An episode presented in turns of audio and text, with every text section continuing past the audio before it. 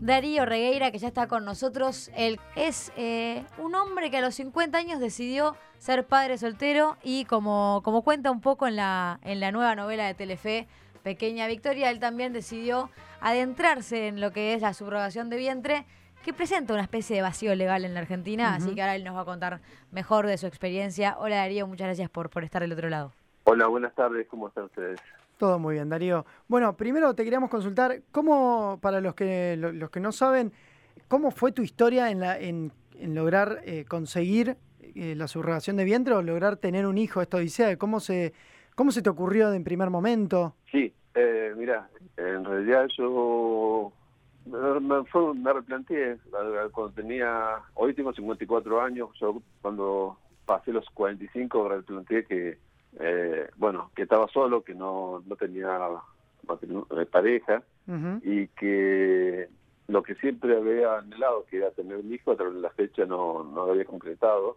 Y buscando distintas posibilidades de tener padre, no tener pareja y no saber realmente si la iba a tener y en qué momento, y viendo que, bueno, siempre pasaba los años y que ya iba a ser un padre muy demasiado grande para ahí si entonces busqué alternativa y me enteré que, existía la subrogación de vientre. ¿Vos eh, te, enteraste de esta alternativa eh, mirando el programa de Susana, ¿no? Por una, una nota que le hizo a Flor de la B. Eh, sí, en, realidad primero me enteré que había subrogación que se hacía en Argentina, o sea, que había casos que se estaba haciendo acá en Argentina. Después me, me enteré que, bueno, que se hacía, pero que había un vacío legal y que había riesgo que se podía podía tener al, haber un vacío legal y que no, era riesgoso. Entonces, casualmente después, en eh, fines de 2011, eh, estaba mirando el programa de Susana y, vi cuando Flor de la Vero presentó a sus hijos que recién los traía de Estados Unidos y explicó cómo era el, cómo fue su proceso explicó que bueno que en Estados Unidos eh, lo había hecho de forma legal y que le había ido bien y que bueno entonces me puse, me, puse a averiguar y tal cual, en Estados Unidos, en algunos estados, eh, está legalizado y está regulado. Entonces eh, averigué, puse en contacto con una clínica, eh, bueno, en Miami, que era el doctor eh, Fernando Ackerman, que era uno de los estados en Florida donde es eh, legal. Y bueno, una vez que puse contacto con, con ellos, inicié el proceso que me llevó un tiempo bastante, no bastante, digamos, tuvo un tiempo considerable porque... ¿No, no fue sencillo, digamos, o sí? No fue eh, sí, en realidad todo depende un poco de cada uno, de, de, la suerte que tenga uno también, porque bueno, en mi caso hubo eh, tres transferencias, recién a tres transferencias los embriones que, que mm, se transfirieron a la, a la mujer eh, gestante, prendieron y eso fue más, más, más que nada el, tiempo que llevó. Además, primero eh, hay que tratar de conseguir la donante de óvulo, luego hay que conseguir la, la gestante, la mujer que va a llevar eh, el vientre, los embriones, hasta que naciera el hijo. ¿Todo eso lo tenés que hacer vos o te lo hacen en Estados Unidos? En esa clínica, perdón que te interrumpí. ¿Eso lo, lo, lo tiene que hacer eh, cada uno, lo tuviste que hacer vos o se encarga la clínica a la que fuiste en Estados Unidos? No, la clínica, eh, la clínica eh, por un lado hace todo el proceso de la proceso médico, que es el que tanto los chequeos que me hacen a mí para ver si soy apto para ser padre y también psicológico para ver si soy apto para ser padre soltero. Eso lo hace la clínica. Eh, después todo, toda la parte de, tratamiento en sí. Eh, pero eh, una, hay agencias que se encargan de la búsqueda tanto de donante de óvulos ah. como de mujeres que, que van a llevar a cabo la gestación. Eso se hace a través de agencias, por otro lado. Claro. como también se, uno se tiene que hacer cargo y la búsqueda de un, un grupo de abogados o un abogado que sea parte eh, legal, como de la firma de contrato y luego cuando nace el, bebé, que, tal, que se otorgue la partida de nacimiento a, favor de uno, que un trámite, digamos, rápido, que está muy aceitado, pero eso obviamente lo tiene que ser abogado. O sea que eh, no todo lo hace la clínica. O sea, son tres, tres eh, patas que tiene el sistema, digamos. Entiendo que un, que un riesgo que uno puede correr y por eso también la el rol que juega la justicia en esto es que la persona que donó el vientre, o por decirlo, no sé si es correcta la expresión, eh, se encariñe con y quiera con, con, con, el, con el bebé y quiera tener un vínculo. ¿Eso, eso es uno de tus miedos al momento de, elegir esta opción o, no se te pasó por la cabeza? No, no, mira, eh, el tema, el, no, o sea, no, sería como que la mujer presta su vientre para, para, para llevar a cabo la, gestación. Eh, que se, se llama vulgarmente alquiler de vientre, pero está mal dicho también alquiler de vientre, es una subrogación, eh, subrogación o una gestación solidaria, como se la suele llamar ahora también, que, pero hay, hay, obviamente hay contratos que se realizan, previo a los contratos hay una selección de la tanto de la mujer que va a llevar a cabo el embarazo, eh, que hacen análisis, o sea, se hacen todos los estudios físicos eh, y psicológicos y psiquiátricos, o sea, son mujeres que, digamos que la avalan que está apta para hacer ese, ese proceso. Eh, una vez que está apta para hacer ese, ese proceso, eh, se, se realizan encuentros entre, en este caso, o sea, menciono encuentros eh, conmigo a, través primero por Skype y luego personal, donde eh, yo elijo si me parece que es la mujer que me gustaría que, haga el proceso, como también ella me elige si quiere hacerlo a mí, si se quiere hacerlo a mí o no. Eh, y Darío, yo como condiciones también que la mujer esa eh, haya tenido hijos también anteriormente, sí. que es un, punto muy importante, y que no lo haya abandonado y que tenga realmente son familias constituidas. En el caso mío, la mujer que yo elegí y ella me eligió, que se llama Jenny, ella tenía su hogar, tenía sus dos, dos hijas, su, bueno, su esposo, eh, tenía su trabajo, el esposo su trabajo, vivían conocidos en la zona donde vivían. ¿Y le preguntaste cuál, fue la razón por la que por la que decidió donar el, vientre o no, no tuvieron ese tipo de charla? No, e, ella no donó el vientre, ella, eh, digamos, eh, prestó su vientre para hacer la gestación. Sí. La que donó fue la, mujer que donó el, el óvulo, es decir, una mujer anónima, que es una donación que, es decir, no la conozco ni ella conoce a quién donó, esa, eh, esa mujer eh, donó el óvulo, es decir, es donación. ¿Pero llegaste a, conocer la, razón que motivó a, Jenny a, sumarse a esto o, no? no Mira, Jenny lo hizo como la mayoría de mujeres lo hacen, es por mujeres que realmente eh, saben que hay matrimonios o hay personas que no lo pueden tener por su cuenta o matrimonios que por razones eh, físicas no lo pueden tener. Eh, y son mujeres que se prestan a ayudar, realmente quieren ayudar a hacer a, constituir familia o a familias que, no pueden tener hijos, que tengan eh, hijos, o personas solas, como, como fue mi caso. Eso en primer, en primer lugar.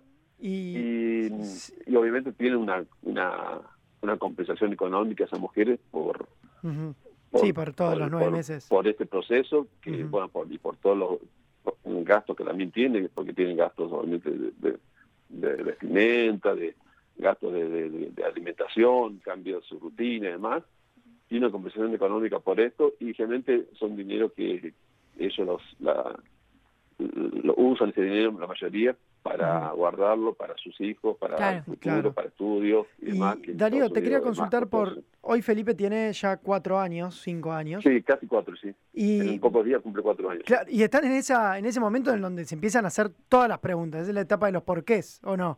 Eh, ¿Por qué esto? ¿Por Está justamente en la, semana de, los por qué. Claro, y, que, te, ha preguntado por qué por ahí los compañeritos de jardín tienen mamá y papá y el solo papá. ¿Te ha hecho esa pregunta? No, hasta ahora no. Hasta ahora no, venís eh, zafando. él sabe que tiene papá, sabe que no tiene mamá y él me habla muy, muy naturalmente de su papá y habla, me, me cuenta eh, su compañerito que va con su mamá o va, o va con su papá y él, pero él va con su papá. Pero no me ha preguntado y obviamente en el momento que me empieza a preguntar más y que quiere saber más, le voy a empezar a ir contando de a poco.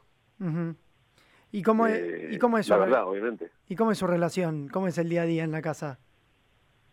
Y Felipe es un- es un chico re feliz. Eh, vivimos, bueno, vivimos solos. Eh, vivimos, hay, o sea, hay una mujer que durante el día hace tareas de la casa y que nos ayuda en eso. Y también para se queda con Felipe cuando yo no, no puedo estar con él.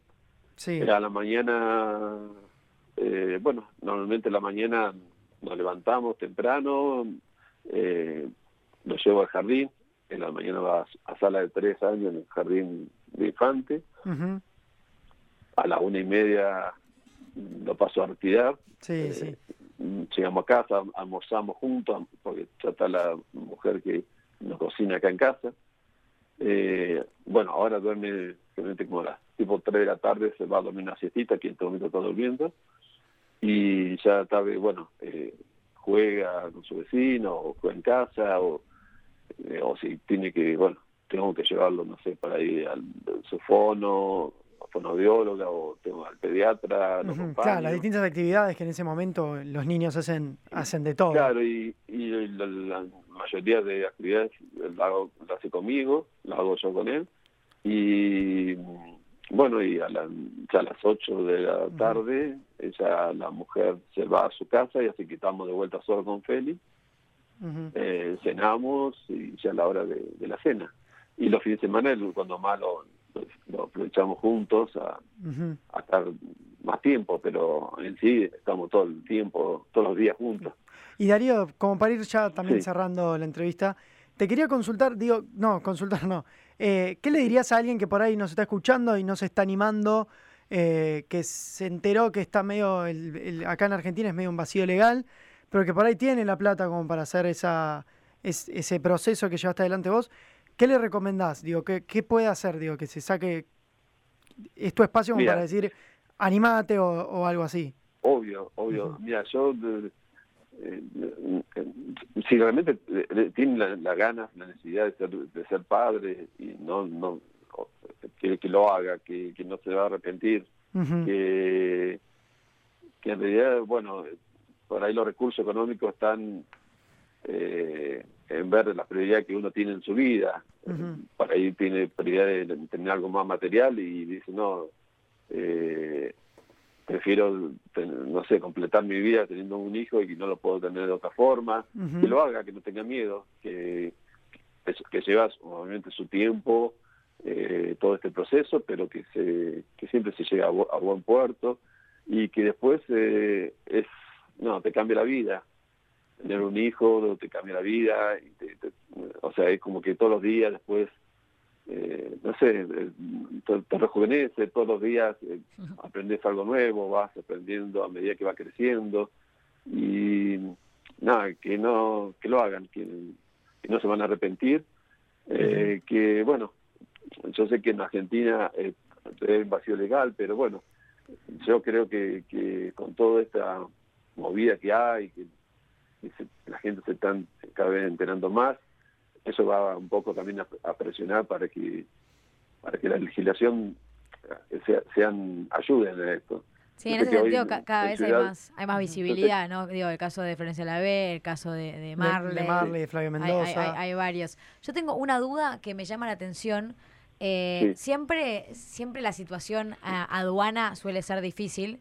Eh, sale- hay miedos, viste, que decís, uy, que me van a encontrar esto, que me van a encontrar lo otro. Por más de que uno, uno está, está, en- está en- están las, las de la ley, pero te agarra un poquito ese miedo en la situación aduana. Sí. Vos cuando volvías, eh, me imagino, nada, viajaste a Estados Unidos solo, con un montón de sueños, pero volviste con un hijo.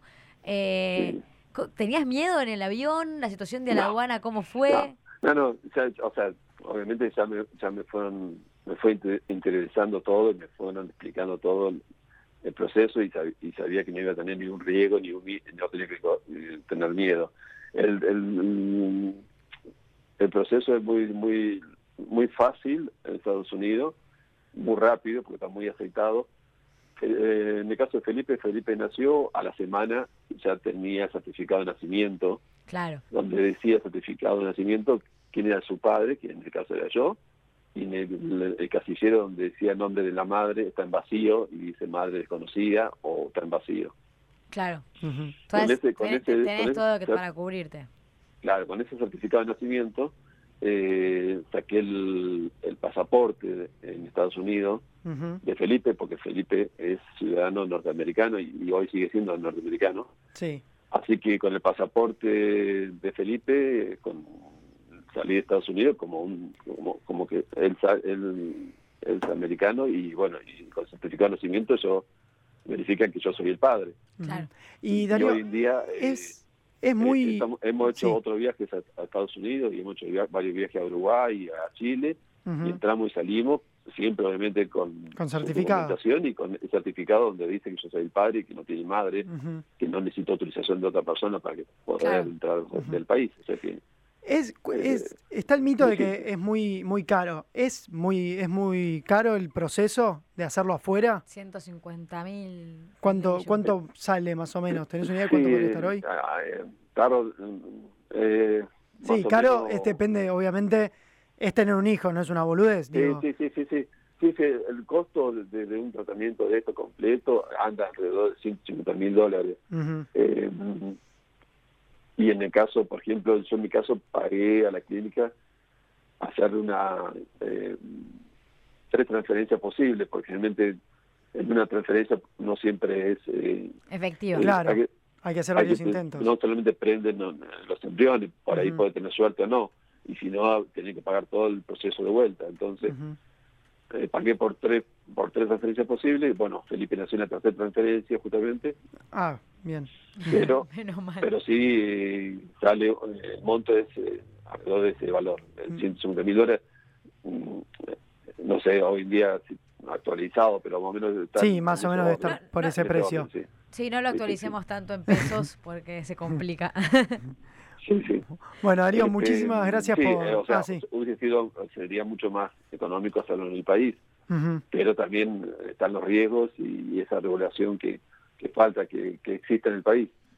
A pesar que hay algunos amparos y que en la ciudad de Buenos Aires hay casos de que, De que se ha logrado. que, que la justicia lo está, pero son eh, a través de amparos judiciales que, que se hace, no es algo tan inmediato como se puede hacer en Estados Unidos, por ejemplo. Sí, Claro. ojalá la situación acá, la situación judicial se, se pueda reglamentar y todas las Claro, personas que quieran tener un hijo como lo, lo Tenga- tengan lograste menos trabas. tengan menos trabas. Muchísimas gracias Darío por la entrevista y muy Ha sido un No, placer. por contar tu historia acá en Radio Tangente. Gracias a ustedes, ¿eh? Buenas tardes, chicos. Un abrazo muy grande. Bueno, más o menos el tratamiento, porque hicimos Sí. la cuenta, porque somos muy rápidos. A ver, a ver cómo funciona la calculadora. Pará, porque encima, ¿viste cuando tenía que contar varios ceros? A ver, 1, 2, 3, 1, Da. 2, 3. 8 millones 466 mil pesos. Hola, soy Juan y Mancinela. Hola, soy Manu Parajuá, Acabas de darle play al podcast de Tangente. donde vas a encontrar las mejores entrevistas y los momentos más destacados del programa. Nos puedes escuchar en vivo todos los miércoles de 4 a 5 por radioalacalle.com.